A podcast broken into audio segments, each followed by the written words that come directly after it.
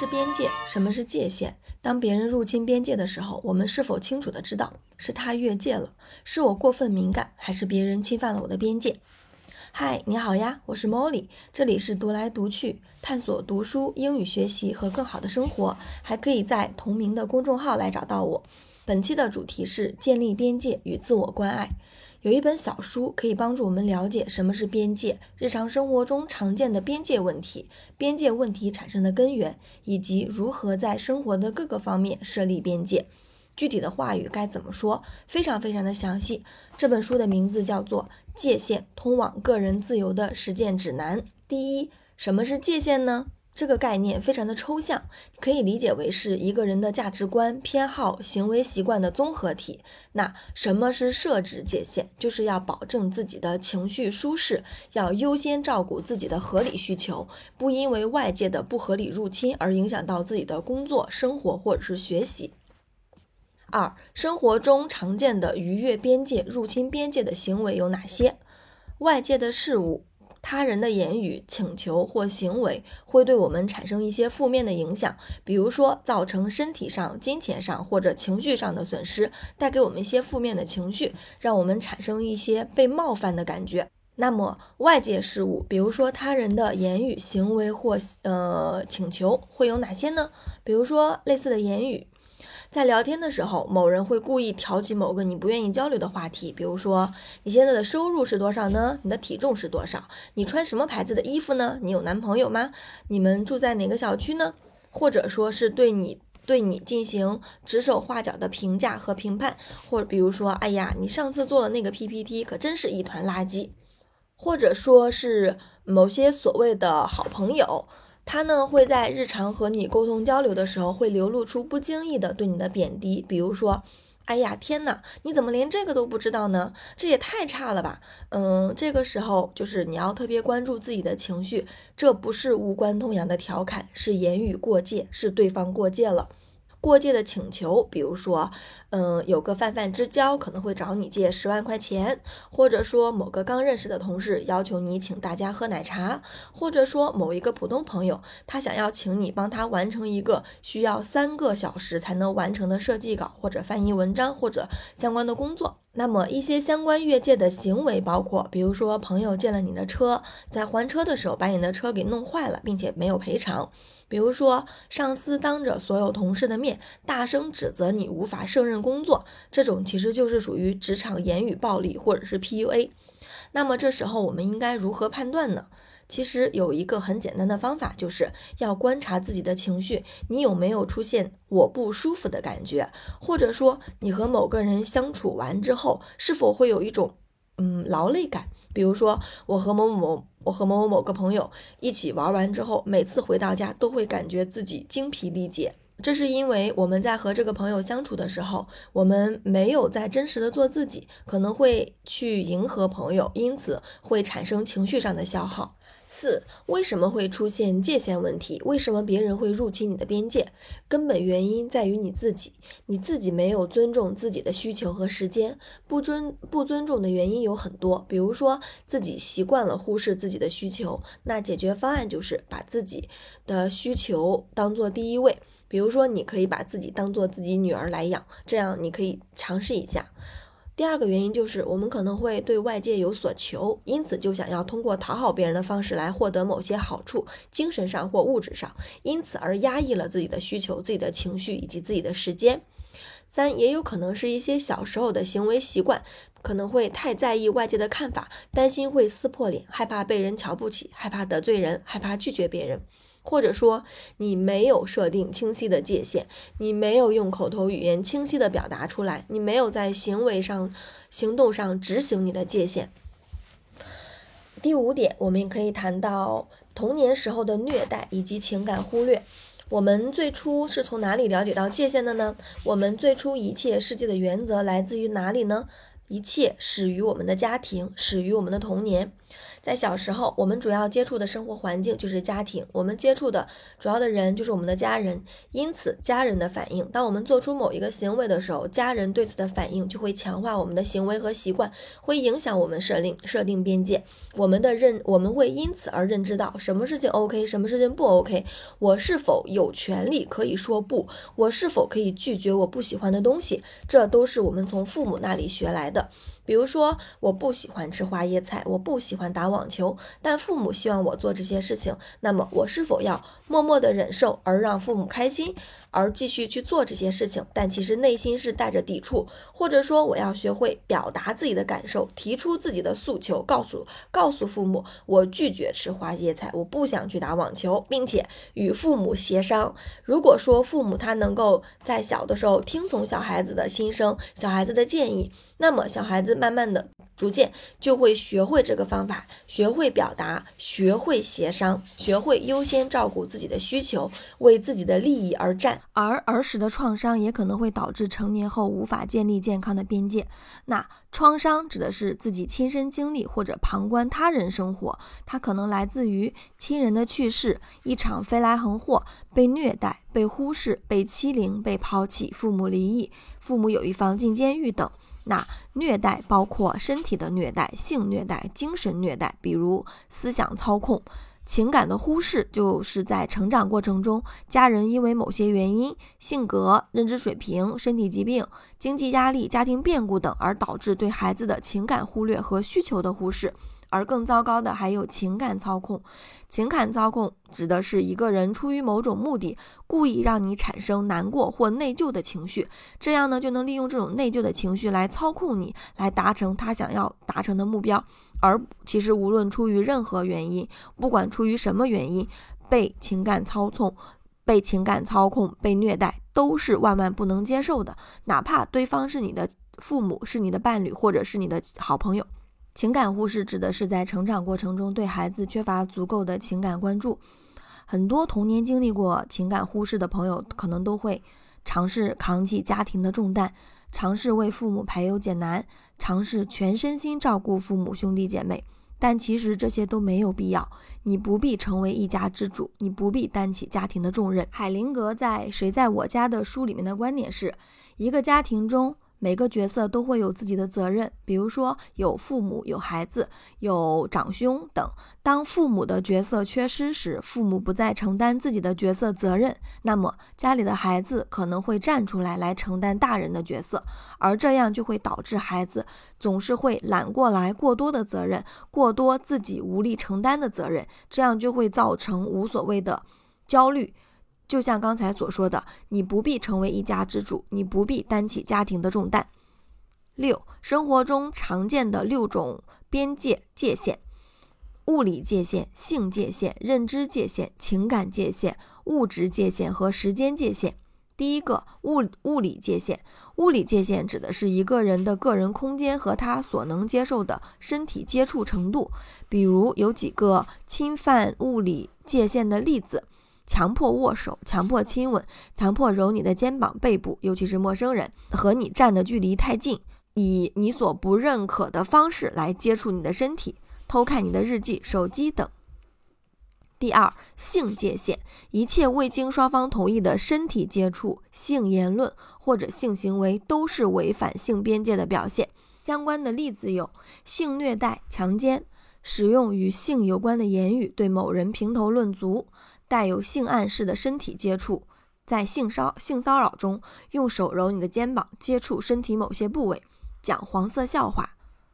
三、认知边界，这里的认知指的是一个人的思维和想法。那认知边界就是别人评头论足你的想法、你的观点，别人没有权利忽视、轻视或者是取笑你的观点。人人都有权利对任何事发表自己的观点。相关的例子有：针对某人的信仰或观点给他起绰号，当着孩子的面贬损他的父亲或母亲，一言不合就大吼大叫，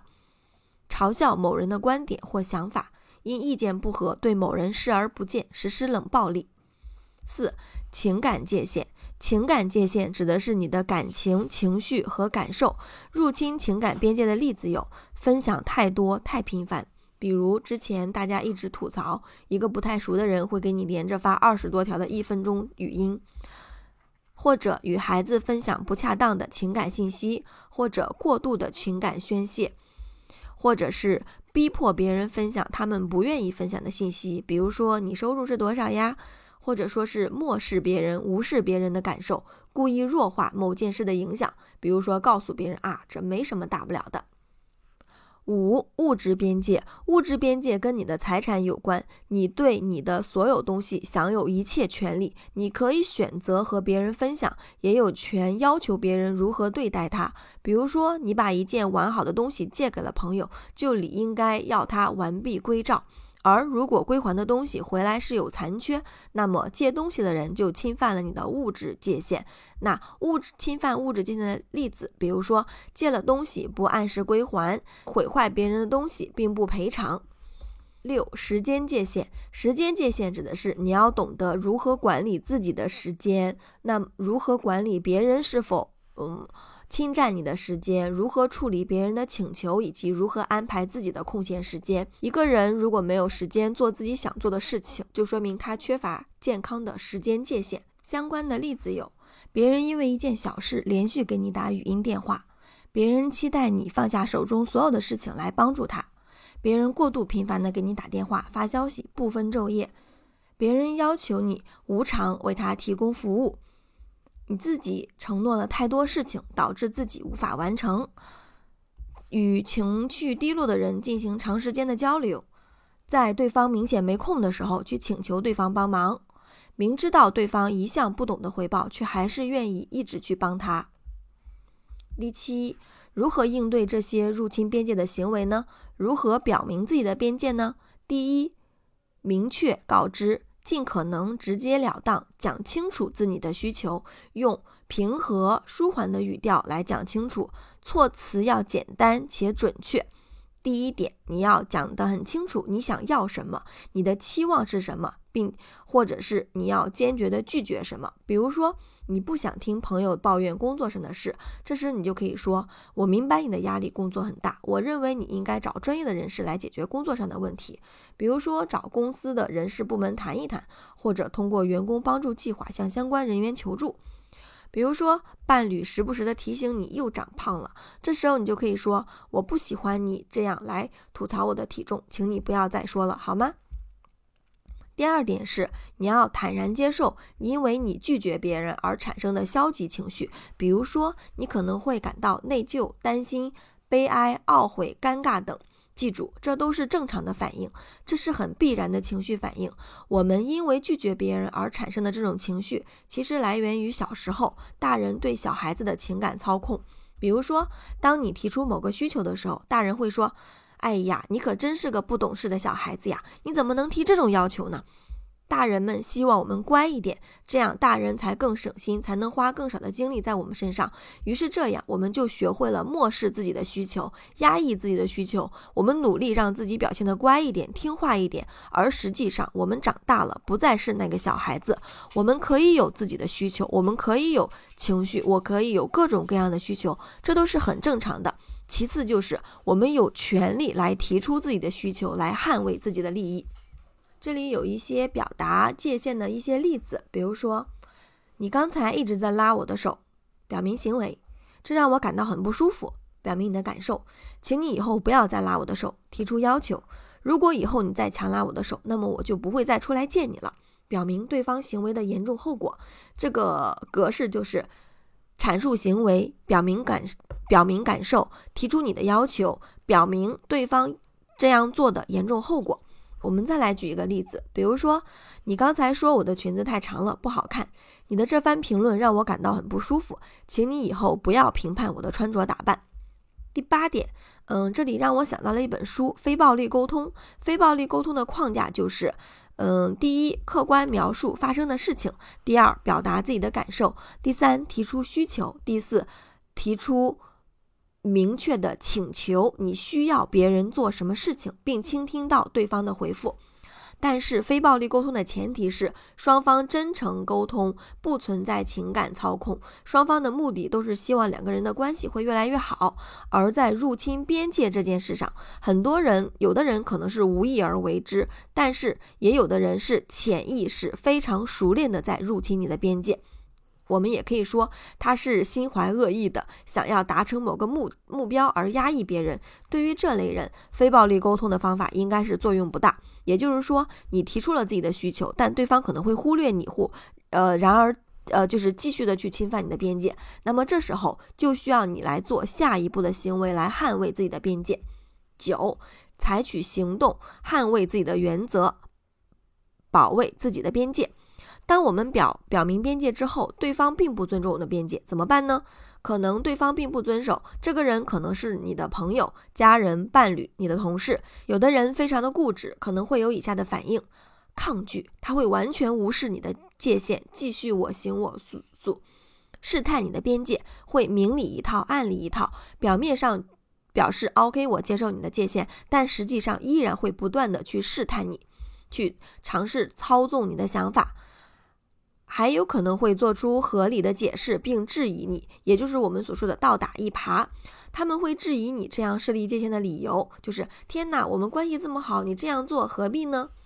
又或者说，他可能会有一种防御的心理，就是嗯，他们会质疑你说的每一句话，也可能他们只是沉默的抵抗，拒绝和你交流，只是默默的抗拒，抗拒着这一切。那么这些行为的目的就有点类似于权力的斗争，都是在逼你放弃你的边界，逼你按照他们的形式来行事。那么我们该如何来面对呢？第一点就是一定要当面沟通，切记一定要当面沟通，当面讲清楚，清楚的讲清楚自己的需求。记住有三点，第一点就是要语言简单，篇幅要短，千万不要长篇大论。第二点，态度坚定，不要动摇，不要因为对方说了什么话就改变自己的立场。三，不必道歉，不必因为你设置了界限而道歉，否则对方还会有继续纠缠你的借口。其次，对于毫无边界感的人，减少和他的互动。如果对方依然行为变得非常的恶劣，那么你可以发出最后的通牒。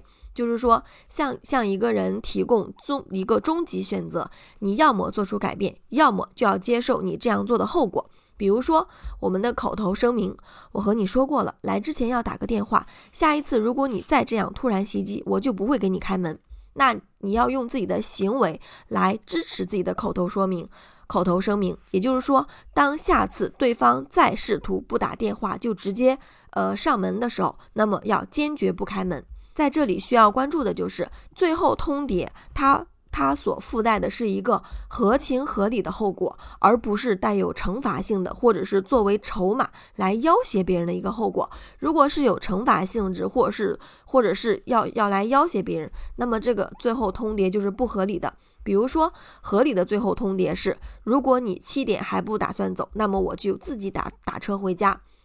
或者说，如果你呃你再再喝酒被我发现了，那么就不要从我这里借钱。这是一些比较合理的通牒。那不合理的通牒呢，就是所谓的小题大做。比如说，我们必须要生小孩，否则就要离婚。比如说，你要是敢和那帮呃狐朋狗友再出去，那么我这一星期都不会理你，这是一种惩罚。如果你今天晚上不加班，那么我就不会批准你请的工作的假。这就是职场上的一些不合理的一些通牒。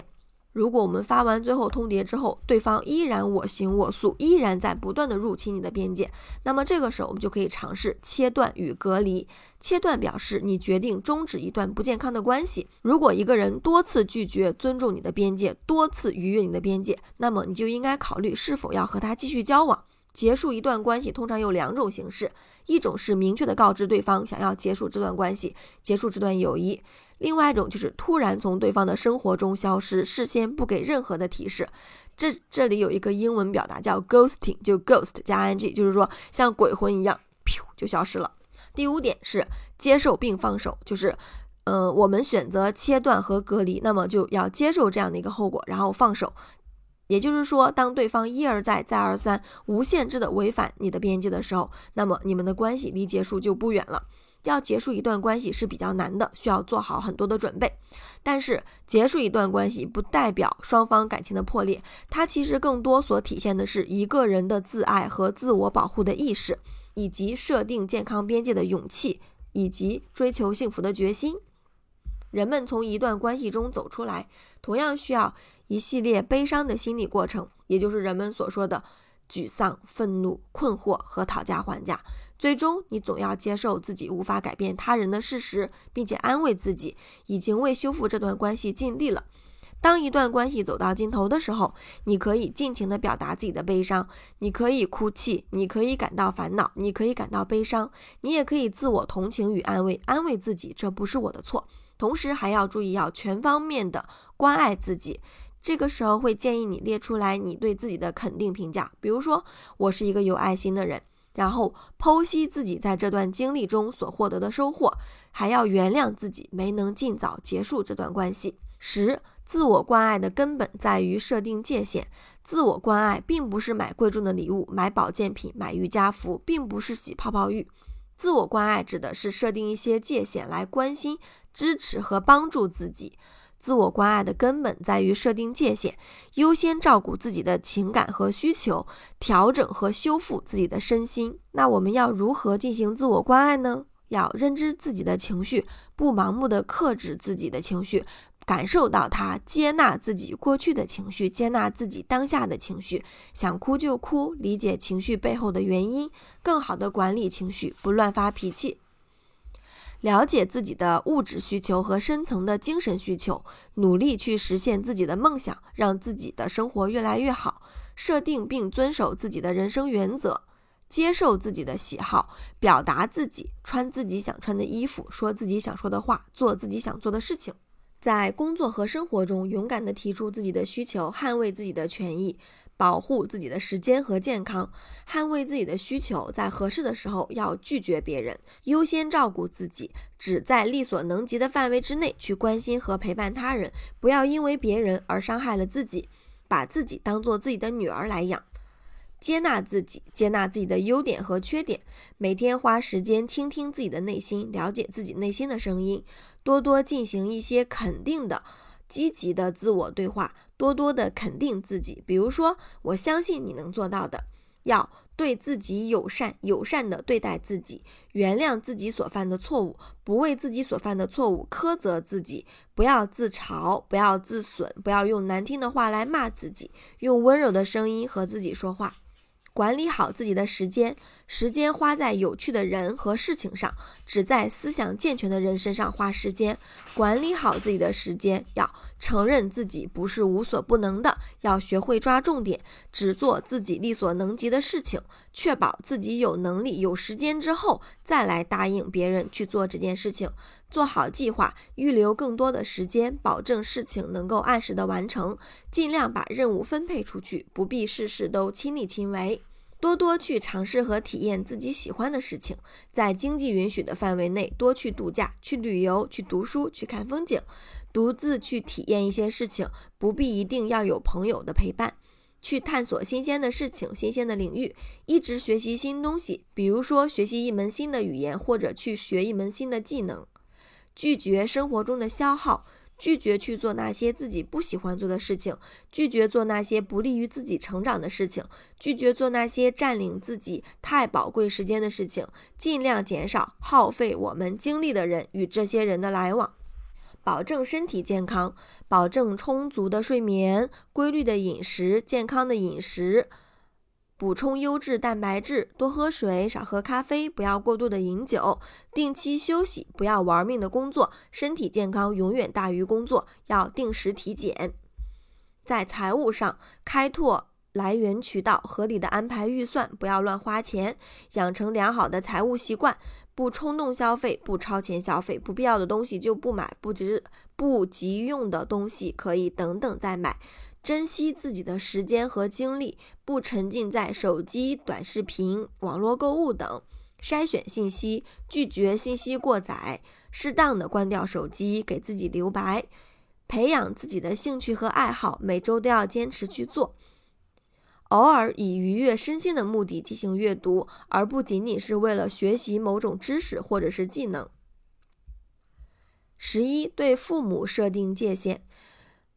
公开表达自己的感想，以最合适自己的方式和最合适的日程安排来管理自己的时间，不强迫自己参加每一次的家庭活动，告诉父母来你家就要遵遵守你家的规则。不允许父母不打招呼就来你家，不跟父母透露自己和伴侣的亲密细节，不让父母插手自己与他人的矛盾，和父母分享自己的看法，开诚布公地告诉父母希望他们如何对待你的伴侣，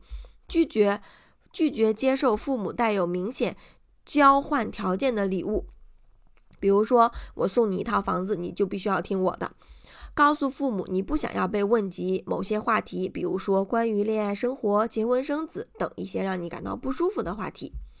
十二、友谊的界限。健康的友谊通常有以下的标志：朋友希望看到你的成长，朋友之间相互支持，朋友之间互惠互利，友谊会随着你们的成长而历久弥新。界限不会对你们的友谊产生威胁。朋友希望你做自己，朋友了解并接受你的各种小怪癖。你可以放心的和朋友分享你内心的感受。那不健康的友谊有哪些表现呢？朋友之间可能会有明争暗斗，和朋友在一起的时候，往往会表现出来自己最差的一面。和这个朋友交流之后，会感到情绪低落。这个朋友会在众人面前让你感到难堪。和这个朋友没有共同点。这个朋友向别人透露你的个人隐私。某一方的付出大于另一方。无法妥善处理和朋友朋友之间的分歧，彼此之间过度的亲密或者是过度的依赖。十三、工作的界限，恶劣的工作环境可能会包含以下特征：工作时间过长，在有限的时间内要超负荷工作，需要你无偿的完成一些额外的工作，没有足够的假期，同事常常聚集闲聊，同事之间会形成小团体。同级和上下级之间存在着消极的沟通，上司很自恋，遭受遭受遭受欺凌，遭受性骚扰，因种族、身材或性取向而遭受到歧视。如果你正身处恶劣的工作环境，不妨试一下以下做法：记录所发生的事情，向上级、同事、人事部门说出。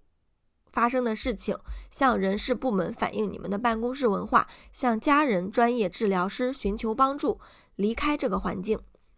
十四，职业倦怠，在这本书里面，呃，作者提到了自己面对职业倦怠的一些解决方法，有以下几点：不过度工作。设定每周的工作量、工作时间和工作内容，比如说规定自己每周只接待十五到二十名客户，工作时间是每周的三天，三天用来接待客户，其余两天用来写作或做其他工作。在工作内容上，只帮客户处理与自己专业领域相关的问题，其他的问题则不在工作范围之内。其次是。筛选客户，选择那些能够积极配合的客户，并且和客户分享自己关于非工作时间，如果要联系的话，一些相关的界限。把工作和生活分开，尽量只在工作场所和工作时间内工作，在休闲时间不工作。嗯，同时呢，还可以去找其他的治疗师来处理自己生活中所出现的问题。每年安排好几次度假，远离工作以恢复元气和体力。在休闲的时间，在不上班休息的时候，定期参加与工作无关的活动或培养某个爱好。午休的时候必须离开自己的办公桌，利用午休时间冥想、散步，或者和同事一边吃东西一边聊一些和工作无关的事情。在开始一天的工作之前，先花几分钟做一些放松的练习，比如冥想、读一些令人振奋的文字、看一些鼓舞人心的视频等。下班之后，不和同事出门出去消遣，不主动帮上司处理个人事务。如果不喜欢某位同事发的内容，可以在社交媒体上屏蔽他，不和同事分享自己的社交平台的账号。十四，社交媒体的界限。在社交网络上，我们不必满足所有人。有的人就是喜欢抬杠，那么就忽略他们吧。人们通常会对你做出评价，但是他们所做出的只是他们的主观评价，跟你是什么人其实没有任何关系。不要在意他们的评价，不要向网友解释，不要一遍又一遍的解释，因为这样的解释并不能保证对方就一定能够明白。你可以屏蔽掉别人的信息。十五，建立界限。建立界限，并不是要竖起高墙，把自己和其他人相隔开，而是设定安全的距离，明确自己的原则，让别人学会如何和你相处，以更好的保护自己，更好的关爱自己。好的，这就是本期的内容，感谢你的收听，拜拜。